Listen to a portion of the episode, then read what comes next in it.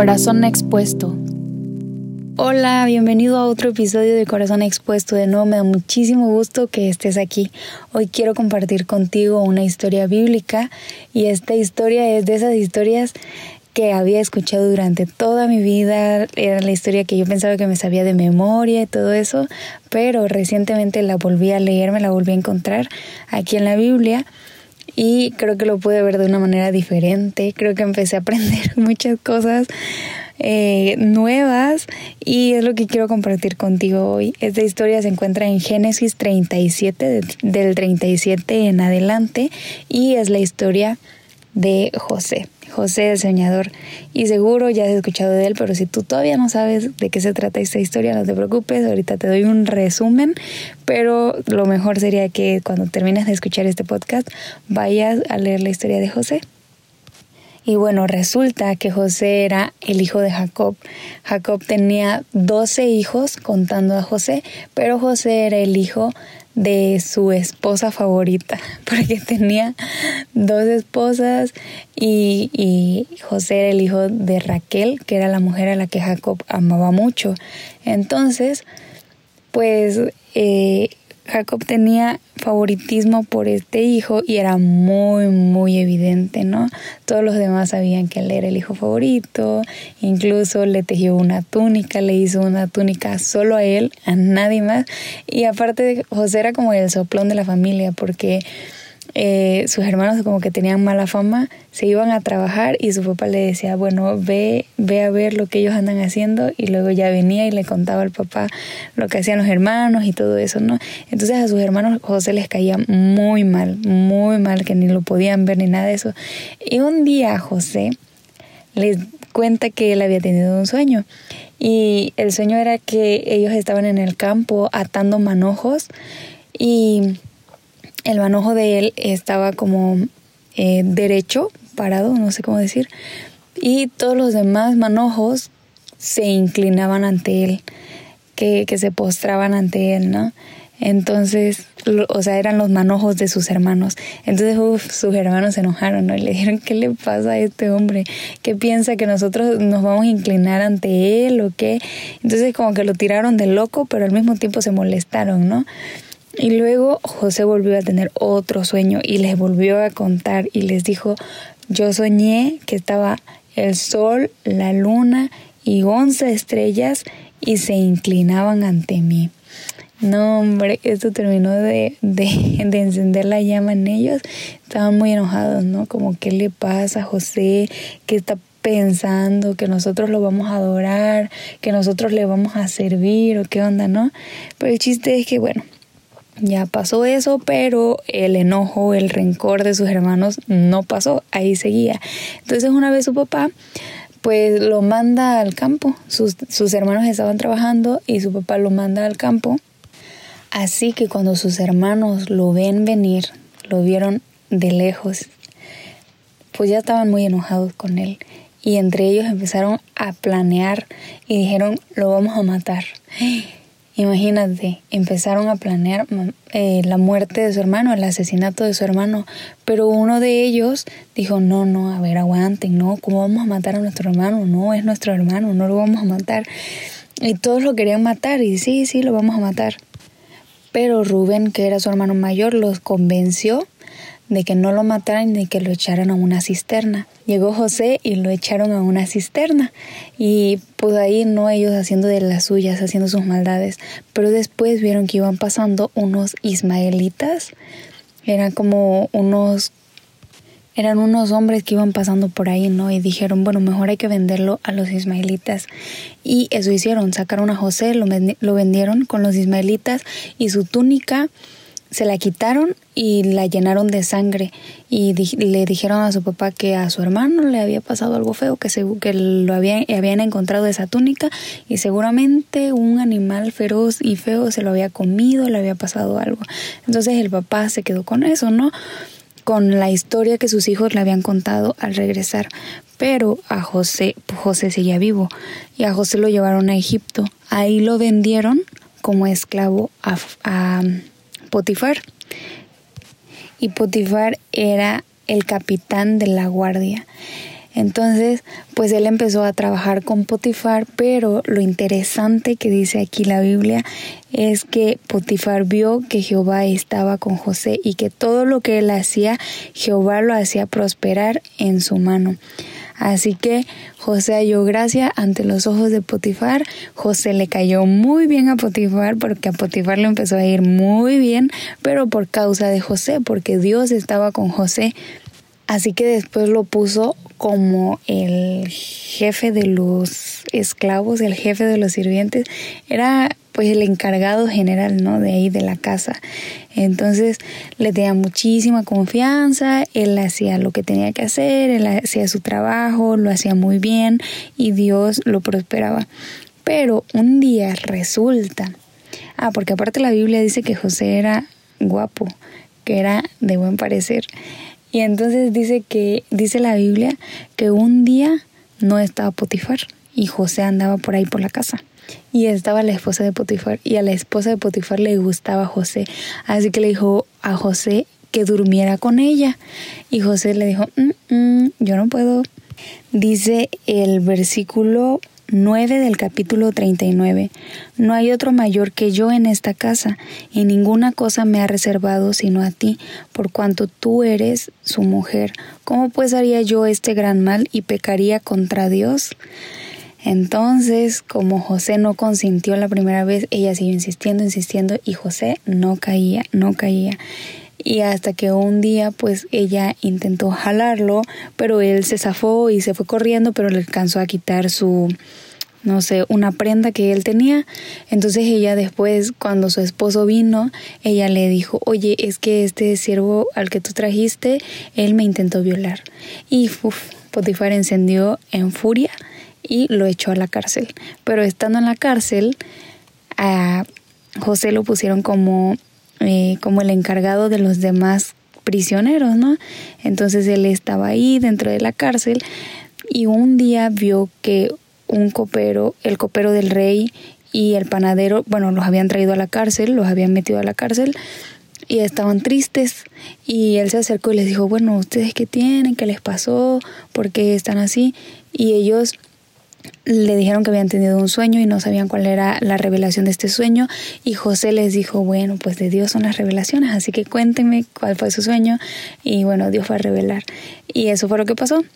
Se cumplió lo que José había revelado, bueno, más bien lo que Dios había revelado a través de José, de los sueños se cumplió y cuando el copero salió de la cárcel, ah, porque la revelación era que ellos iban a salir de la cárcel, uno a uno lo iban a matar y el otro iba a regresar a su puesto como copero del rey. Y cuando éste regresó como copero del rey, José le dijo, antes de que se fuera, acuérdate de mí y, y, no me olvides para que yo también pronto pueda salir, pero a él se le olvidó. Entonces cuando ya estaba afuera, resulta que después de mucho tiempo, el rey también tuvo un sueño. Pero esos sueños fueron, bueno, tuvo dos sueños, esos sueños fueron como muy no sé, muy diferentes, muy raros, que le causaron muchísima angustia. Entonces no había nadie que pudiera interpretarle los sueños al rey. Así que entonces se acuerda el cofre y dice, ay, yo conocí a un tal José que él me reveló mi sueño, eh, bueno, interpretó mi sueño y, y se cumplió. Entonces rápido trajeron a José ante el rey y el rey le contó su sueño. Dice, yo soñé que estaba en el río y que siete vacas gordas estaban ahí, subían también, pero otras siete vacas flacas y feas también subían y las las vacas flacas y feas se comían a las vacas gordas. Y luego se, se, despertó el rey bien asustado. Y luego se volvió a dormir y esa vez soñó que siete espigas menudas devoraban a las siete espigas gruesas y llenas. Entonces se despertó bien asustado de nuevo y eso era el sueño que lo tenía inquieto. Entonces José dijo, no te preocupes rey, de Dios son las revelaciones y Dios nos va a interpretar ese sueño. Entonces sí, después José le dijo, mira, eso significa que van a haber siete años de mucha abundancia y prosperidad en, en, en la tierra de Egipto Pero después de que hayan pasado esos siete años de abundancia, van a venir otros siete años que van a ser de mucha escasez, que no va a haber comida, que todos van a tener mucha hambre. Así que tú tienes que conseguirte a alguien que sepa administrar bien todos los alimentos, que tengan una reserva para que cuando vengan los otros siete años de hambre, pues ya no haya tanto problema y ya tengan ahí su comidita. Entonces Faraón le dijo, pues José, tú mero, tú vas a hacer, ¿no? Y durante mucho tiempo, pues José ya había desarrollado este cualidades de un buen líder, porque acuérdate que José había estado como encargado de la casa de Potifar y también había estado eh, como encargado en la cárcel. Así que José ya traía las cualidades por ahí. Así que José pasó a ser gobernador de Egipto y él se encargaba de la administración de la comida y todo eso, ¿no? Entonces fue lo que pasó durante este tiempo. Él empezó a guardar comida, guardar comida, guardar comida durante los, los siete años de abundancia para que después pudieran llevar no tan feo los años de escasez. Para ese momento José ya tenía 30 años. Cuando José fue llevado ante Faraón, él ya tenía 30 años. Y cuando sus hermanos lo habían vendido, tenía 17 años. Entonces habían pasado ya 13 años desde que sus hermanos lo habían vendido. Y ahora José era el segundo más poderoso en toda la tierra de Egipto. Y lo que a mí me deja pensando esto es que lo primero que puedo ver es que a veces Dios permite necesidades muy profundas o situaciones difíciles para llevarnos a hacer lo que normalmente nosotros no haríamos. Porque ahora, después de eso, ahí estaba José siendo el gobernador de Egipto y siendo el que tenía que administrar todo. Y todo eso era para algo bueno, para algo, un beneficio de toda una nación. Y ahora recordemos que también estaba la familia de José, que se había quedado en otro lado, y, y resulta que todo, toda esta hambruna llegó hasta esos lugares. Después de que pasaron los siete años de mucha abundancia, pues ya llegó la escasez y la escasez también llegó hasta la familia de José. Entonces ahora la familia de José sabía que en Egipto había un gobernador que había estado guardando reservas y ahora sus vidas dependían de ese gobernador. Y la familia de José estaba en una situación muy vulnerable. Recordemos, bueno, y tal vez no, no sé si ya hayas leído toda la historia, pero la familia de José estaba muy bien posicionada, por así decirlo, porque Jacob era un hombre rico, Dios le había dado muchas riquezas, él tenía mucho ganado, tenía muchas posesiones y de repente se encuentran en esta situación de vulnerabilidad donde no tenían que comer, donde ya se les había acabado la comida y sus vidas solamente estaban dependiendo de ese gobernador o podrían depender de ese gobernador porque era el único que había almacenado. Entonces Jacob manda a sus hijos a traer comida a Egipto. Y, ¿qué creen? Génesis 42, 6 dice, Y José era el Señor de la tierra, quien le vendía a todo el pueblo de la tierra. Y llegaron los hermanos de José y se inclinaron a él rostro a tierra. Este estaba haciendo el cumplimiento del sueño de José. Es la primera vez que vemos, porque muchas veces más se volvieron a inclinar ante José, pero esta es la primera vez que vemos que los hermanos de José se inclinan ante él. Pero para este punto de la historia, los hermanos de José se habían intentado convencerse de que a José lo había devorado un animal. Ellos sabían lo que habían hecho, ellos sabían que no era cierto eso, pero ellos intentaron creérsela, creerse su propia mentira. Entonces para ellos José no estaba vivo y pero sin darse cuenta ellos se estaban inclinando ante él. Cuando esto pasó, José luego luego los reconoció, luego luego se dio cuenta de que eran sus hermanos, pero sus hermanos no se dieron cuenta de que él era José. Entonces José les habló, dice la Biblia, ásperamente y les dijo, ustedes son espías. Y ellos dijeron, no, nosotros no somos espías, nosotros nomás venimos porque queremos comida, no tenemos y queremos comprar comida contigo. Y ellos, no, ustedes son espías y dijeron, no, mira, nosotros tenemos un papá, tenemos, eh, somos nosotros diez y aparte tenemos un hermano que está con mi papá y teníamos otro hermano, pero bueno, él se desapareció, todavía no aparece. Entonces, este, José seguía insistiendo en que eran espías, ellos decían que no y les dijo, bueno, entonces los voy a meter a la cárcel y si ustedes dicen que tienen un hermano menor, entonces los voy a dejar ir hasta que su hermano menor venga pero y los metió a la cárcel durante tres días, pero el tercer día los sacó y dijo, bueno, no, nada más se va a quedar en la cárcel uno y todos los demás váyanse a su casa, llévense su comida, pero si quieren que yo suelte a, a este que tengo aquí, pues ustedes tienen que traer a su hermano menor. Entonces ellos se fueron, pero José los había tratado mal, por así decirlo, había sido rudo con ellos.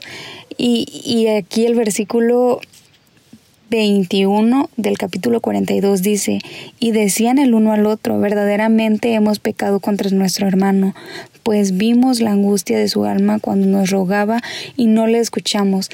Por eso ha venido sobre nosotros esta angustia. Eh, bueno, solo me sorprende mucho que ellos rápidamente relacionaron este hecho con lo que ellos le habían hecho a su hermano José. Ellos ni siquiera sabían que era José el que les estaba haciendo esto, pero rápidamente a su mente vino todo esto, ¿no?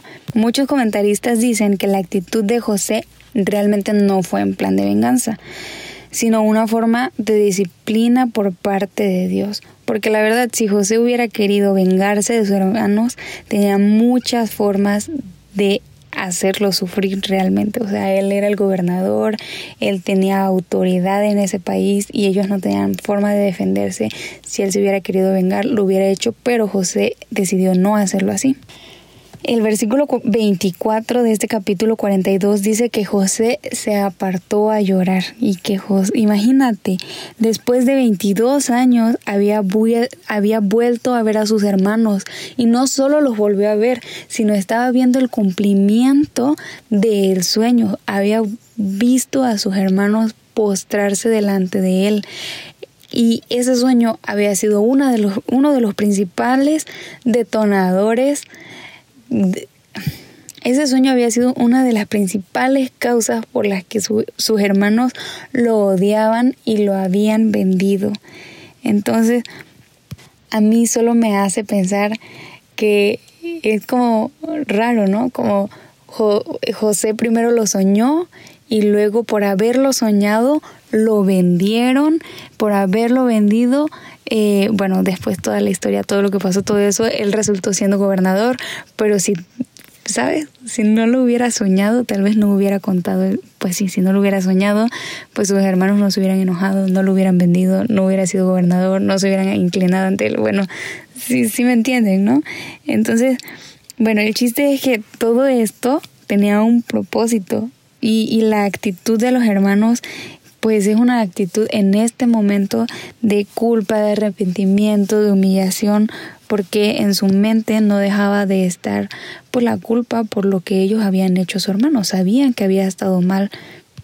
Y después de, de esta primera vez que tuvo el encuentro con sus hermanos, ellos volvieron a regresar y bueno, tú lees la historia, de verdad es una historia que vale mucho la pena leer.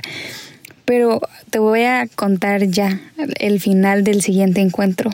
José ya no se aguantó las ganas y le revela a sus hermanos quién es él. Después de aguantarse mucho, mucho, porque de verdad se aguantó mucho, le revela quién es. Eso está en el capítulo 45. 45. Entonces, algo revelador y sorprendente dice José en el versículo 5 y 8 y quiero leerlo. Dice, ahora pues no se entristezcan, ni les pese de haberme vendido acá, porque para preservación de vida me envió Dios delante de vosotros, pues ya ha habido dos años de hambre en medio de la tierra, y aún quedan cinco años en los cuales ni habrá arada ni ciega.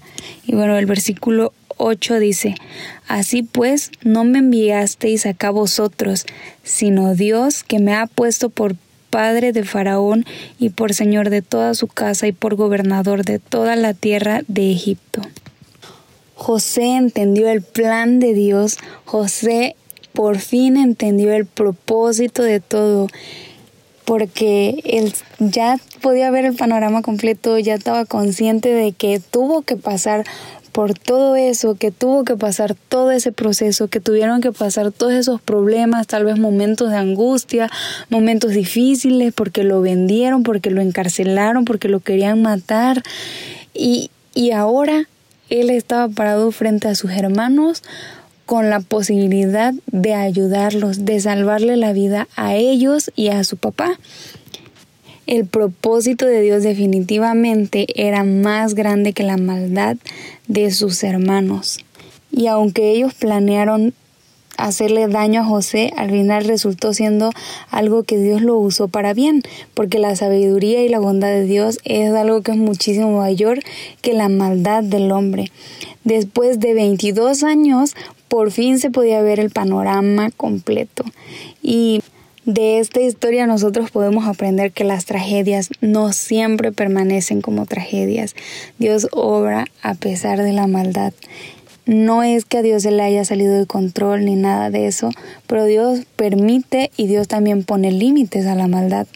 Y aún con eso, Dios cumple su propósito, aún con eso, Dios hace lo que tiene que hacer, lo que quiere hacer y cumple su voluntad en nuestras vidas, no importando cuál haya sido la historia, no importando cuál haya sido el momento difícil, el momento trágico. Dios tiene propósitos, tiene propósitos firmes y es lo que podemos ver en la historia de José, que parece una historia, de, verdad es una historia muy, muy llegadora, una historia pues al principio como muy triste, porque imagínate ser odiado por tus hermanos y luego que te levanten un, un delito falso, algo que tú no hiciste y te metan a la cárcel y luego que no se acuerden de ti cuando tú hiciste algo bueno, pero al final él estaba en una posición en la que podía ser bendición para otros, no solamente para la nación de Egipto, porque aparte se trataban de naciones, no solamente para toda la nación de Egipto, sino también para todo el pueblo de Dios, porque Israel es el pueblo de Dios. De ahí salen las doce tribus, entonces fue para dos naciones completas, ¿no? Que eran su, su papá, sus hermanos y toda la nación de Egipto toda la tragedia de José fue una bendición al final.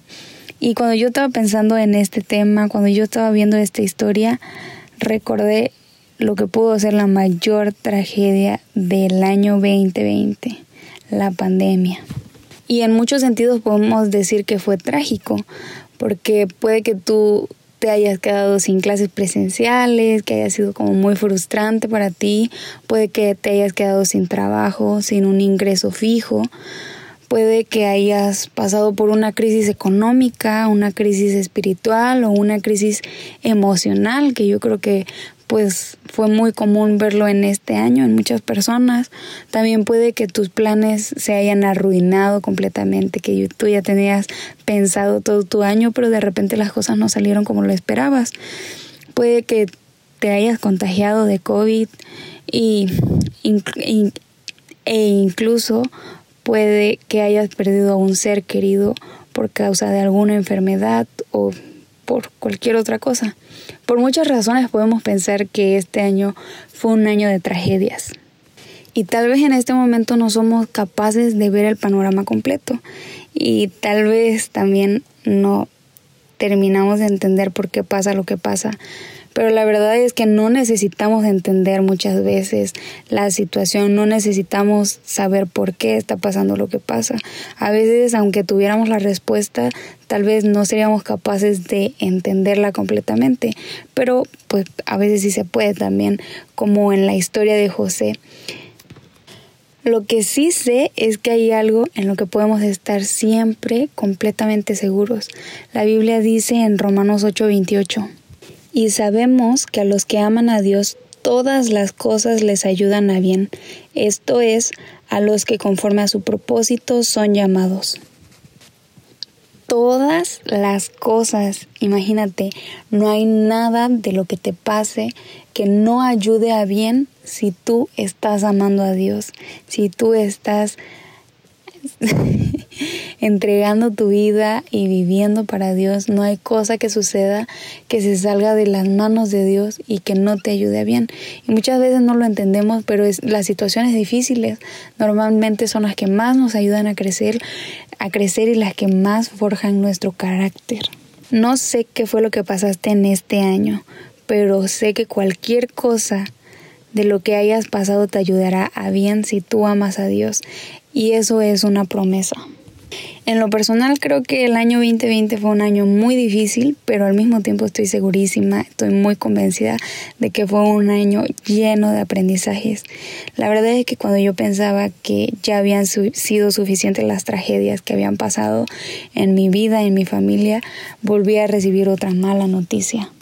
La última vez yo estaba muy triste y pensaba que ya había sido suficiente, pero aún con todo eso, aún con las malas noticias, aún con las situaciones difíciles, nunca dejé de ver la fidelidad y el amor de Dios en mi vida y en la vida de mi familia.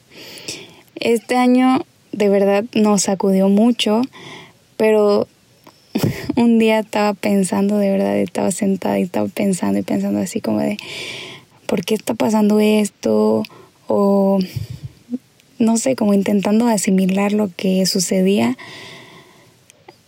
pues regresaba y regresaba siempre al mismo pensamiento cada vez que pensaba en la situación. Y era, ¿qué quieres de nosotros? ¿Qué quieres de mí? Y mientras pensaba eso me encontré con Miqueas 6:8. Y dice así: Ya se te ha declarado lo que es bueno, ya se te ha dicho lo que de ti espera el Señor, practicar la justicia, amar la misericordia y humillarte ante tu Dios. Y quiero repetir esto. A veces Dios permite situaciones difíciles para llevarnos a hacer cosas que normalmente no haríamos o que de otra forma nosotros no haríamos. La tragedia de José le ayudó a bien y tu tragedia también te ayudará a bien.